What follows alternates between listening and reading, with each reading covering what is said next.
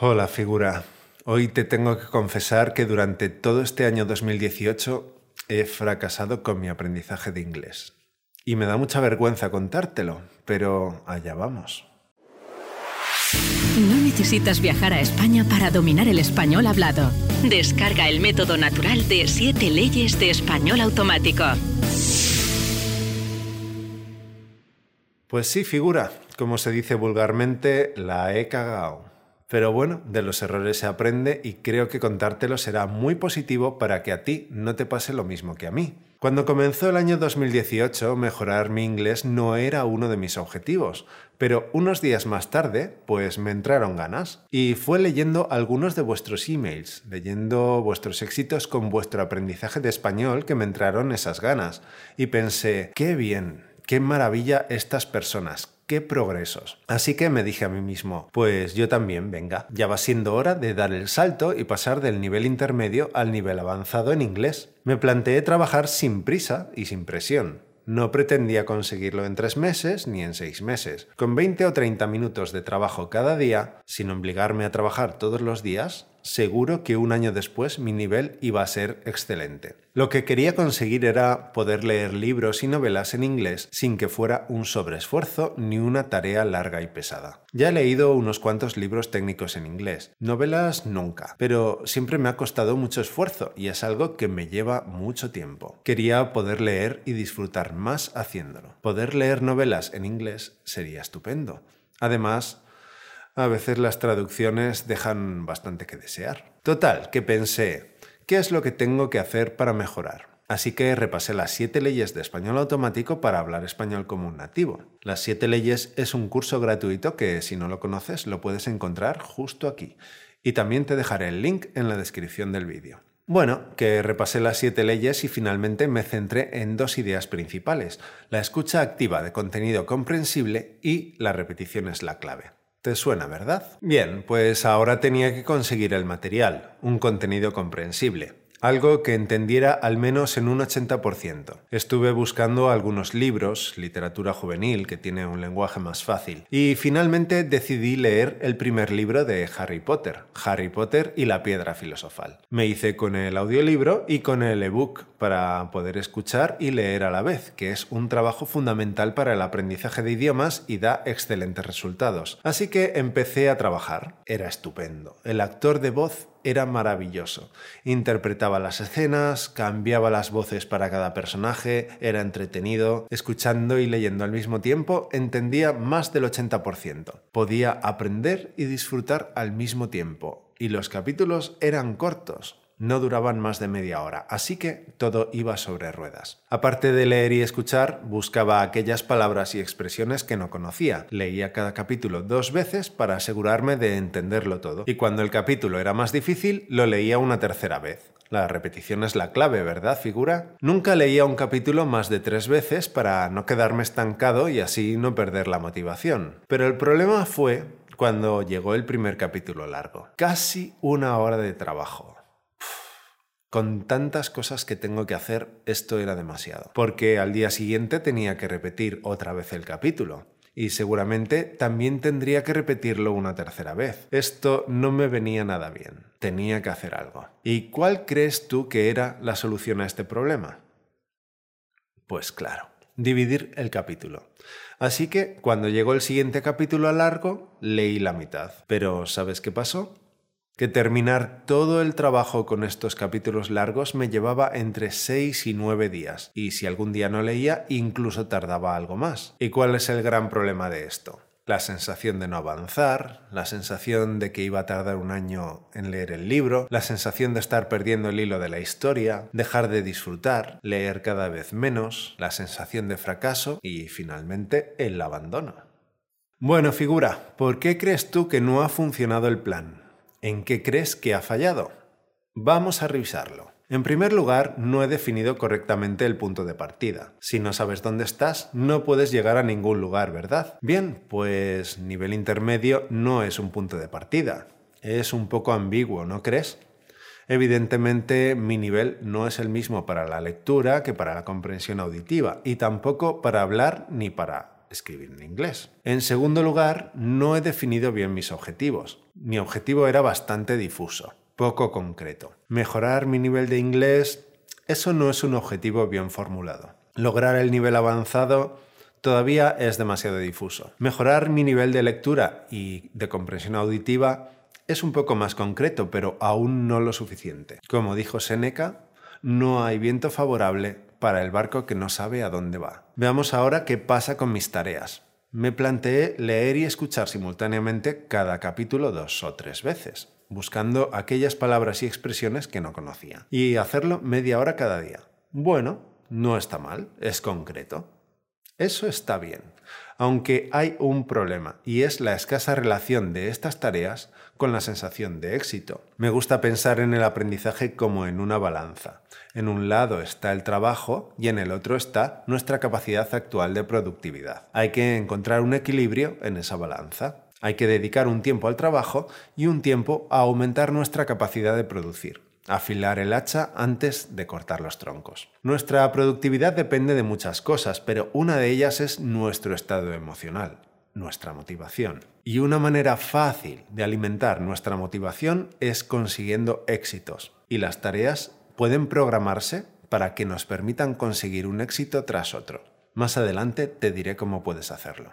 Sabes, en los últimos años no he trabajado mi inglés. Tenía muchos otros aprendizajes que eran prioritarios para mí, pero aún así mi inglés ha mejorado. ¿Y sabes por qué? Porque para aprender las cosas que quería aprender, escuchaba muchas cosas en inglés. Y si era en YouTube, activaba los subtítulos y los podía leer simultáneamente. Leer y escuchar simultáneamente es un excelente ejercicio y se mejora mucho. Pero no me ha llevado al nivel avanzado. Y ¿verdad que es lo mismo que estaba haciendo con Harry Potter? Leer y escuchar a la vez. Entonces, ¿crees que ahora iba a ser diferente? No, ¿verdad? Es más o menos la misma actividad. La única diferencia es que busco todas las palabras en el diccionario y repito el texto un par de veces. Se trata de una actividad de nivel 4 o 5, y eso está bien para el nivel intermedio, pero es poco para llegar al nivel avanzado. Se tardaría mucho tiempo en llegar. ¿Y por qué digo que es de nivel 4 o 5? Pues porque solo hay input, no hay ningún output. Yo no produzco nada de inglés con este ejercicio ni hablo ni escribo. Y le doy un 4 o un 5 porque me concentraba al máximo. No me permitía perderme ni una frase, no me permitía que quedara ningún hueco de significado. Pero la mera tarea de escuchar mientras se lee es una tarea de nivel 3. Es una tarea demasiado pasiva. Y para mejorar de verdad necesito tareas de alto nivel, tareas activas de niveles 8, 9 y 10, como por ejemplo el juego de preguntas y respuestas. Puedes probar gratis el juego de preguntas y respuestas pinchando aquí arriba y también te dejaré el link en la descripción. El último punto negativo sobre las tareas es que eran demasiado largas, ya lo he comentado antes. Cada capítulo largo me podía llevar casi 10 días y las tareas inconclusas significan fracaso. Aguantar 10 días sin la sensación de éxito es algo que te roba las fuerzas. Lo puedes hacer una vez, puede que incluso dos, pero después lo que me ocurrió a mí y lo que le ocurriría a la mayoría es el abandono, tirar la toalla. Por cierto, hicimos un podcast sobre la expresión tirar la toalla. Por aquí tendrás el link. Pero de los errores se aprende figura y de mis errores vamos a aprender tú y yo. Yo ya diseñé un nuevo plan y ya lo estoy siguiendo. La verdad no lo he diseñado ahora con el nuevo año, lo hice en noviembre, ya empecé a seguirlo y estoy encantado. Ya te iré contando qué tal. Pero ahora vamos a destacar cuáles son las enseñanzas más valiosas que podemos extraer de mi fracaso con el inglés en 2018. Veamos los puntos más importantes que necesitas tener en cuenta para diseñar tu plan de aprendizaje de español para este año 2019 y no caer en los mismos errores que yo. Primero, define tu punto de partida. Si no sabes dónde estás, no puedes llegar a ningún lugar. Así que sé preciso. ¿Dónde estás ahora con tu español? Dedica un tiempo a pensar en ello y evalúate. Valora los cuatro aspectos, tu nivel de comprensión auditiva y lectora, y tu nivel de producción oral y escrita. Definir tu punto de partida te servirá para escoger unos objetivos que se ajusten a tus verdaderas necesidades. Segundo, Objetivos concretos. Define tus objetivos. Los objetivos no pueden ser genéricos, deben ser lo más específicos que puedas. concretos. Puedes ponerte objetivos para cada uno de los cuatro aspectos y deben ser medibles para que puedas evaluar si los alcanzas o no o cuánto te falta para conseguirlo. Por ejemplo, podrías querer entender el español hablado a mayor velocidad.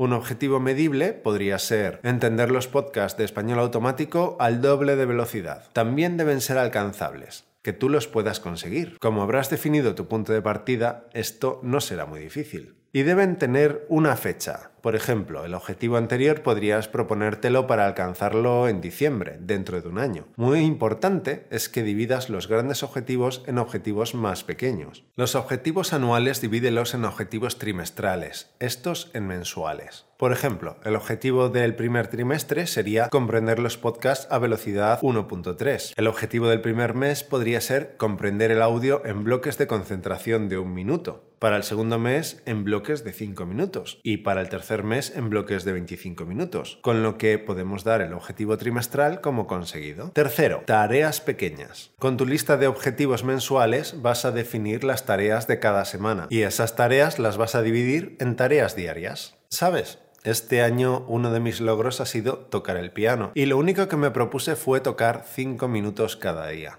Cada día ensayaba dos compases. En tres meses ya tocaba el preludio número uno de Bach decentemente. La ventaja de las tareas pequeñas es que es muy fácil ser constante. Nada se puede interponer a tocar cinco minutos al día. Lo podía hacer durante un descanso de trabajo, o mientras hierve el agua de los espagueti, o antes de irme a dormir si no lo había hecho aún. Figura, sé que mientras me estás escuchando te das cuenta de que hay dos beneficios directos de esto, la constancia y el enfoque, pero también la motivación, porque las tareas tan pequeñas son fáciles de cumplir. Son mini éxitos y tener un éxito tras otro nos aporta mucha energía y motivación. Así que es muy recomendable que te marques tareas pequeñas. Cuarto, tareas de alto nivel. Necesitas hacer tareas en las que seas activo, en las que haya output. El output estimula mayor número de conexiones neuronales y necesitas tantas conexiones como sea posible. El aprendizaje será mucho más rápido y más profundo. Diseña tareas pequeñas, cortas, pero intensas. Tareas que exijan más de ti.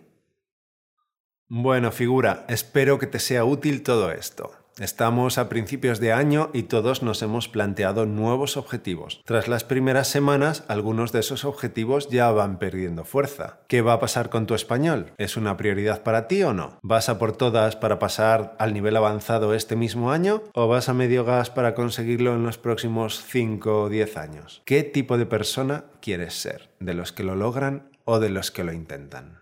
Acabo de contarte algunos tips que te ayudarán a ser de los que lo logran. Define tu plan y aquí tienes un montón de capítulos para trabajar y también puedes pasarte por nuestra sección de recursos pinchando aquí arriba. También te dejo el link en la descripción. Bueno, pues esto ha sido todo por hoy. Espero que te pongas manos a la obra ya mismo y que el martes que viene, cuando nos volvamos a ver, ya estés en marcha y a pleno rendimiento. Hasta el martes que viene, campeón.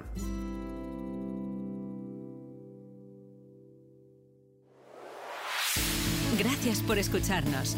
Únete a la conversación en españolautomático.com o busca español automático en iTunes.